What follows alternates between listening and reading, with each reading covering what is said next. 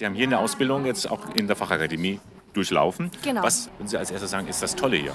Dass es einfach praxisnah ist, dass man das verknüpfen kann mit der Theorie und man profitiert hier wirklich von sowohl von den Lehrkräften als auch von den Mitschülern, dass dieses soziale Miteinander einfach da ist und ähm, man das einfach super verbinden kann. Man wächst hier über sich hinaus täglich und es macht trotzdem Spaß. Was können Sie jetzt davon, was Sie hier lernen oder gelernt haben, in Ihrer praktischen Arbeit in St. Vinzenz einbringen?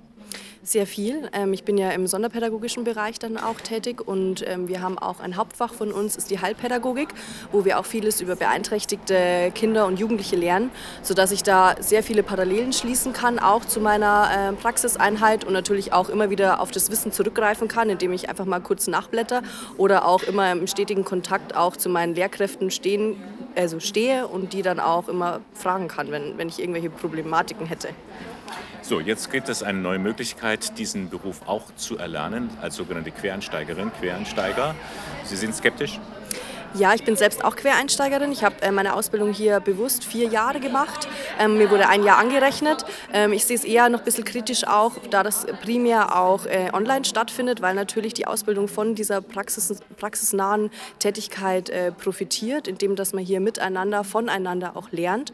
Und das ist eben auch, sage ich mal, die Qualität natürlich an der schulischen Ausbildung, in der man Vollzeit ist, in Kombination mit Praxiseinheiten definitiv qualitativ äh, höherwertiger als ähm, quasi, wenn ich das online bzw. in verschiedenen Modulen abhalte. Aber jetzt ist es so, es werden ja dringend äh, Personen gesucht, die diesen Beruf ergreifen. Man muss ja irgendwas tun. Was ich ändern würde, wäre tatsächlich den Beruf attraktiver zu machen, aber nicht in der Länge, dass man irgendwas verkürzt, sondern dass man ähnlich wie in einer anderen Regelausbildung, ich habe vorher auch eine kaufmännische Ausbildung gemacht, dass man die einfach entsprechend vergütet. Dass hier auch das quasi in Berufsschule stattfindet, hier in, in einer schulischen Ausbildung, einer Fachakademie und das dann aber gleichzeitig vergütet wird, auch wie in einer normalen Regelausbildung dass da angesetzt wird und so es auch ähm, attraktiver gehalten werden kann. Was lieben Sie so sehr an Ihrem Beruf? Alles. Kurz und knapp.